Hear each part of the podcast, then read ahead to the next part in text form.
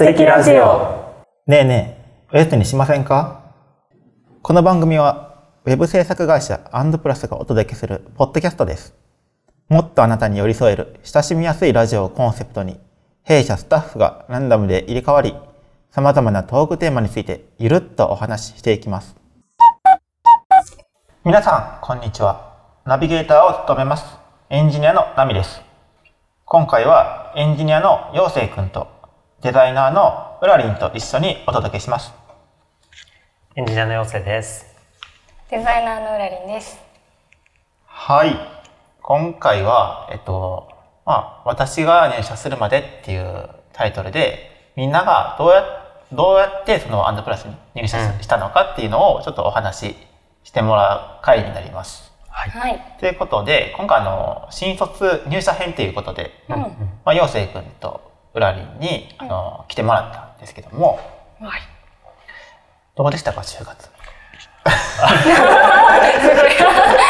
漠然な、漠然に聞いてしまって、すみません。就活大変大変だった？また、大変大変だったね。そうですね。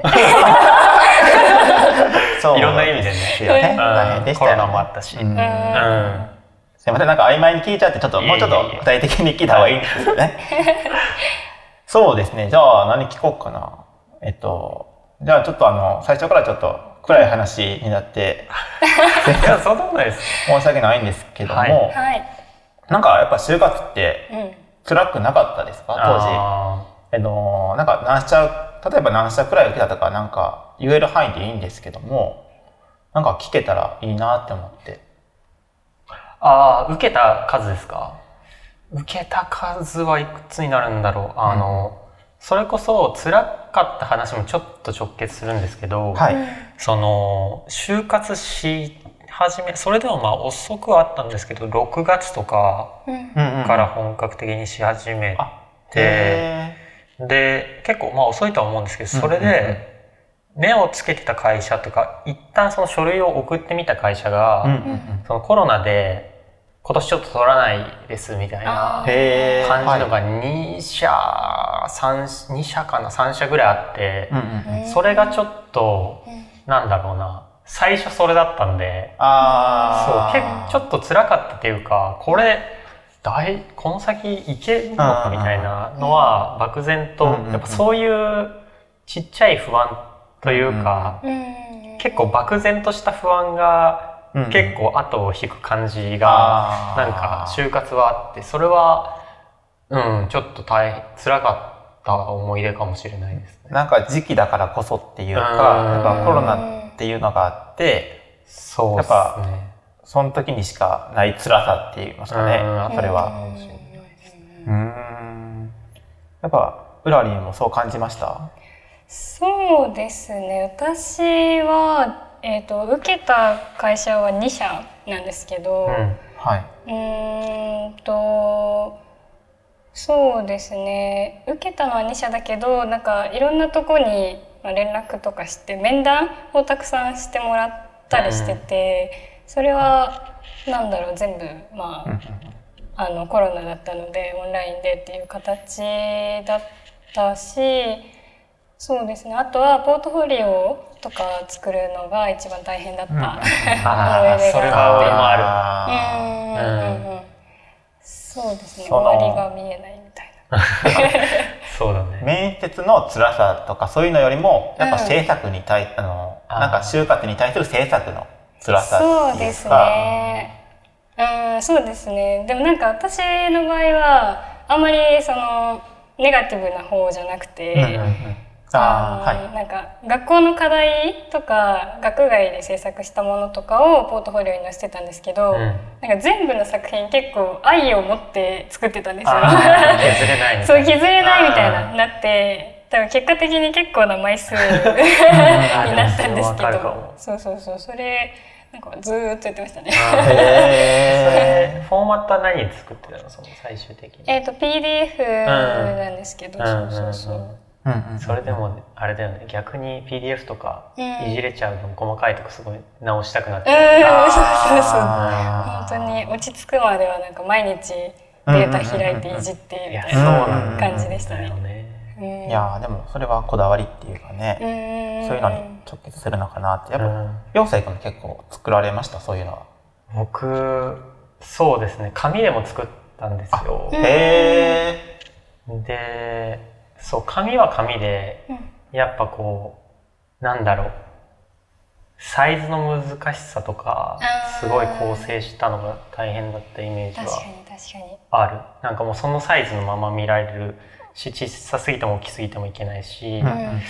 でなんかちょっと紙とかもこだわった方が印象残るよなとか思こだわるって。ああ用紙の種類とか。そう。そうそうう。んあそうなんです最終的にアンドプラスに出したのは紙じゃなかったんだけどそうそれを PDF にしてもらったんだけど、そうそうそうでもやっぱりポートフォリオで結構み決まる部分っていう大きいじゃん多分そうですのね、うんうんうんそうだからあそうだよね。そこに対するこう集中はあったよね、うんうんうんうんうん。そうそうそう。うーん。えーやっぱ苦労されたっていうのが伝わりますね。ありがとうございます。うんじゃあちょっともうちょっと根本的なちょっと部分からうんうん。ちょっと質問させてほしいんですけども、はい。あのそもそもあのまあえっ、といろんな選択肢があったと思うんですよ。やっぱ学校から、あのいろいろなところにあの就職される方もい。っぱいいらしたいらっしゃいましたし、うんうん。うんでなんかもともとそのウェブの世界にその行こうと思ったきっかけとかってあったりするんですが、なんか他の業種とかを考えなかったのかなっていうふうにちょっとふと思いまして、うんうんうんじゃあウラリンからお願いします。私ですか？えっ、と私はうんと大学4年生の大学行ってたんですけど、うんはい大学3年生の前期まではなんかいろんなことに興味があって、うんうん全部やりたいみたいな気持ちが強くて、だから幅広い分野でやってるとこ行きたいなみたいな感じで探してたんですけど、うんうんでまあ大学3年の後期になって自分の専門の分野で課題制作ができるようにっていうことでそのアウトプットはどんな形でもいいから、うん。そのテーマに沿った課題制作をしなさいみたいな課題が、まあ学校側から出されることが増えて、うんその時になんか媒体は何でもいいって言われてたんだけどなんか無意識にウェブデザインを選んでたんですよ、私は。であれみたいな。もしかして私ウェブデザインのこと好きなのか。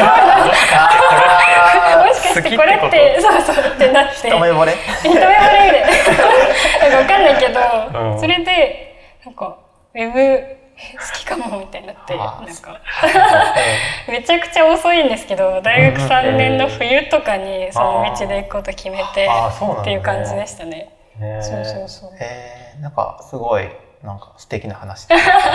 直感で選んだっていうかそのこれと思ったんですかね、やっぱり。そうですね。うん。すごい。うん陽生君はどうですか？そうですね。まあ情報系の大学行ってたからコンピューター系のなんか仕事はしたいなと思ってたんですけど、うんうん。やっぱ大学に入る前に考えてたよりもすごい分野が幅広くて、全然こう毛色が違うっていうかうんうんうん目的が違う中で、なんかこうやっぱ自分がその課題を解決したり要はヒアリング、まあ、それこそみたいなこうお客さんにこうお話を聞いてでこういう課題があってっていうところからこうなんか洗い出すみたいなのが、なんかデザインの思考とかでもやっぱそういうのってすごい大事にされると思うんですけど、なんかそういうことがやりたいなっていうふうに思って、っていうのがまず最初の入り口で、うん。でウェブがそういうやっぱ面があるじゃないですか、うん。その何かのウェブサイトを作りってなった時にそうっていうのもあるし、あとプラリンの話でもちょっと俺も思ったけど俺も確かになんかいろんなことやりたいっていう気持ちは多分あったと思うの。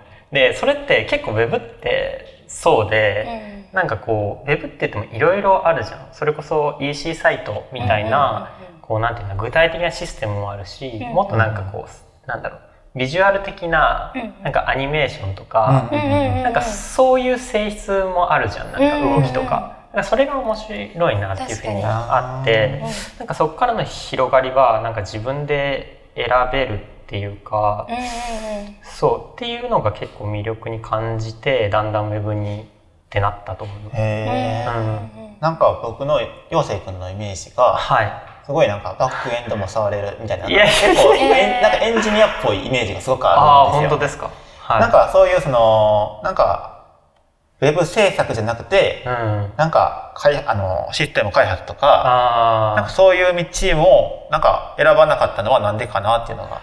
あ。ああ、だから、こう、なんて言うんだろうな。まあ、それも、こう、新しい、なんて言ったらいいんだろう。それこそ、今、流行りの人工知能とか、こう、新しい機能を作ったりとか、うん、なんて言うんだろうな。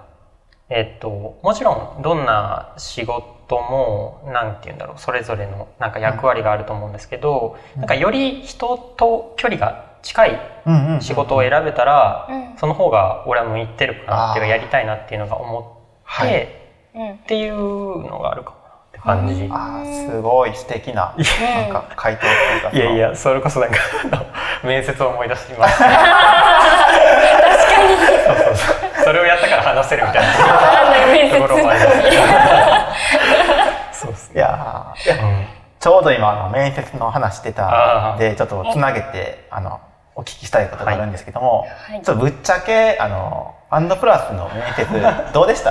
あの 雰囲気とか、ん。まああの面接の後のなんか手応えとかって、はい。なんかどうどうやったのかなと思ってなんか多分就活生これ聞いてる方すごく気になるんじゃないかなと思って、いやそうですね。まあ、話せる内容でいいんであの、うん。なんかお聞きしたいなと思ってじゃあ続けて陽生君からはお願いします。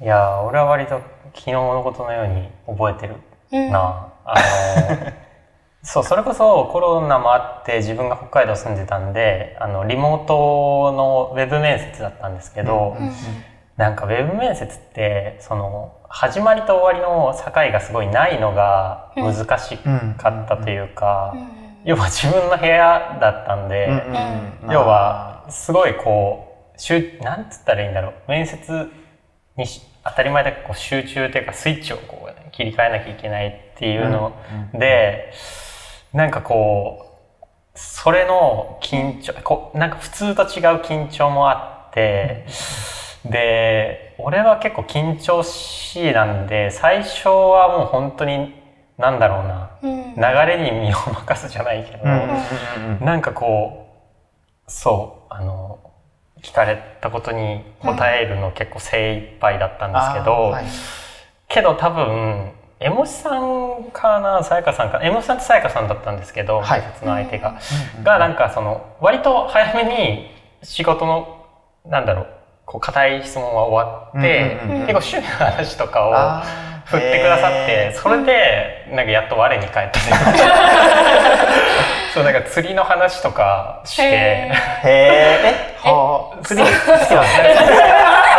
そっちになんかそう興味がなんかそうそれ書いてポートフォリオに書いてて、その北海道行った時はすごいやってたからあそうなんだ。その話とかしてう、んうん。なんかそうそこまでね砕けた感じが今までもうなかったんでそれで俺も結構安心したというかああの気を使ってくださったかもしれないです。けどあでもそう、うん。そうそれでなんか自然に話してで多分それでほぐれてもうちょいなんかこう広がったことも話せたかなみたいな。でも終わるわけじゃないですか。それでありがとうございました、でもはい。でなんかスンってなってまた家自分の部屋じゃないですか、うん。これこれ大丈夫これで。これ手応えあるとかないとかもわかんわかんないっていうかなんつったらいいんだろはい。うそう急にあのプンってこう息あの糸が切れて終わった感じだったんではい。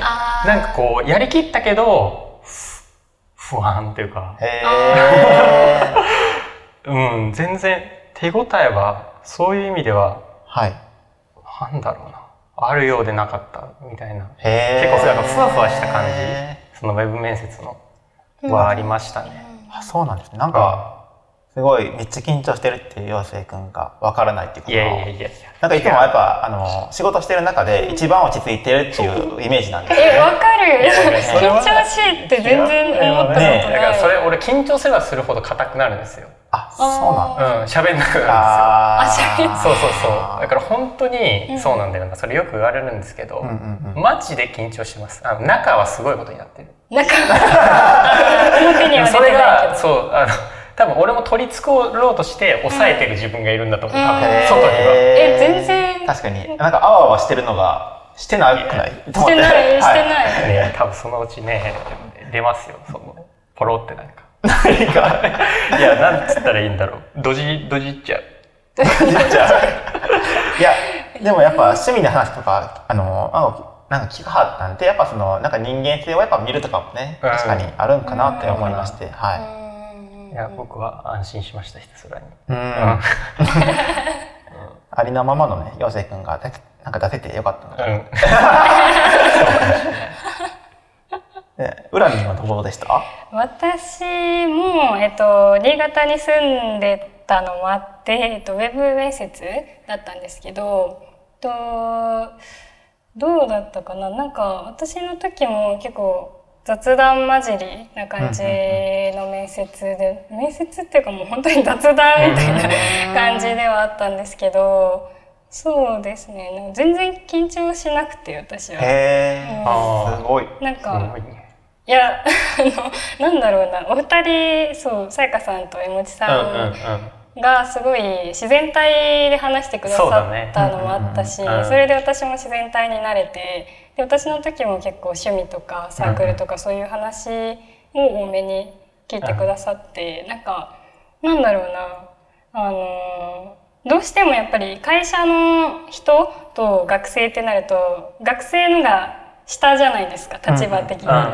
でもなんかそのお二人は結構同じ立場で話してくださってる同じ目線で話してくださってる印象があってそれがすごくなんかいいなって思いましたね。うん。ううんん。うんうんでもウラリンってさっき、あの2社しか受けてないってうん言ってたじゃないですか。そうだね。えそれで緊張しないのすごいなと思って。えなんか面ー、接慣れでやっぱ緊張ってなくなるかなって思ってたんで、あでなんかもともとやっぱそういうのは得意やったんですか？面接とか。ーいや全然 なんだろうでもち才能じゃないですかそれ。才能？いやでもそうだといやいやいやいや思う。だと頑張って緊張しないように工夫するけどするもんな。するときは。えしてます？なんか信じてもらえてない。本当本当です本当です。いやあでも確かにウラリンもやっぱ緊張してるっていう風な感じはなかなか一緒に仕事してても見られないっていうかあ本当ですか、うんえー、本当ですか？緊張するんかな？逆に安心させられるときある。うんうん。えー、本当？本当に。嬉しい。はい。そうなんだ。いやしますよ緊張は普通に。うん。すいません。ありがとうございます。はい。じゃあ、えっと、ちょっといくつか質問をしてきたんですけども、うん。まあ最後にはい。今多分就活で頑張ってる方になんか伝えたいこととか、あー。なんかこうしたらいいよとかねなんかアドバイスとかあれば、はいお願いしたいです、じゃあウラリンからいこう。アドバイスか。なんだろうな。うーん まあ、例えば自分が就活してた中でうんなんかこういうとこに困ったからうんうんうんうん。うんなんかこうしあこうしといた方が良かったなみたいなんでもいいですしそれこあーそうですね。うーん、まあ、私自身の話ではないけど、うんその私の周りの子たちは結構その就活病んじゃうみたいな子が結構多くて、あうんまあ、どうしてもあんまり落ち着かないとちょっとどんどん自分に自信がなくなっちゃったりとかしてうん結構うん自己肯定感も下がってみたいな子たちが結構多かったんですけどなんかやっぱそれって焦り自分の焦りからどんどん悪循環みたいな感じになってると思うのでうんなんかいつか決まったらいいなみたいな。うん、っていうなん。だろう前向きな姿勢とか落ち着いてやるのが一番いいのかなって思いますね。ね間違いないね。大人のアドバイスですねいやいやいやいやいやいやいやいやうん。どうですか。うん。そうだな。なんか自分がやってて感じたのは、うん。なんか就活を始めますっていう風になった時にもう自分はこの路線で行くっていうのは決まってることももちろん素晴らしいことだと思うんですけど、うん。なんか面接をしながら自分をもう一回見つめ直す機会になることもあるかなっていうのは自分は思っていて、なんか受けてみてなんかこう本当の自分なんだろうこう面接とかで自分のなりたいじあのあやりたい仕事とかを言葉にする中で、なんかよりこう自分の理想っていうか目標がシャープになってくる部分もあるというか、うんだからそういう意味では途中でそういうちょっとこう路線変更があってもうん。いいんじゃないかなっていうふうにうん。俺は思っていて、なんで途中迷っても、まあ、そんなに気にしなくていいよというか、うんあのやっぱり焦る気持ちが誰もあるとは思うんですけど、うん。でもねきっと最後になんかその悩み続けた先に絶対こうなんだろうな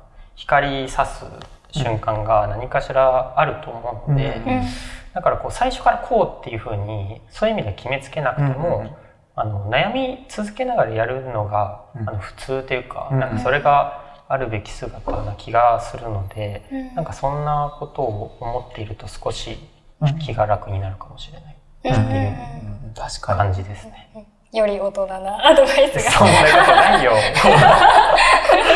うん。いやでも確かに自分の将来やと思って考えた時にやっぱ焦っちゃうのは分かるん。ですけど、うん。うん。ですでもやっぱりその自分まだあの、まあ、就活生してる方って若い方うん。多いので、まだでもやり直しが効くっていうか、うん。まあ、そういう面で、まあ、失敗失敗覚悟っていうか、うん。まあ、そういうの、うん。あのそういう覚悟でいってもなんか緊張しないのかなって思いました、うん。うん。すみません。ありがとうございました。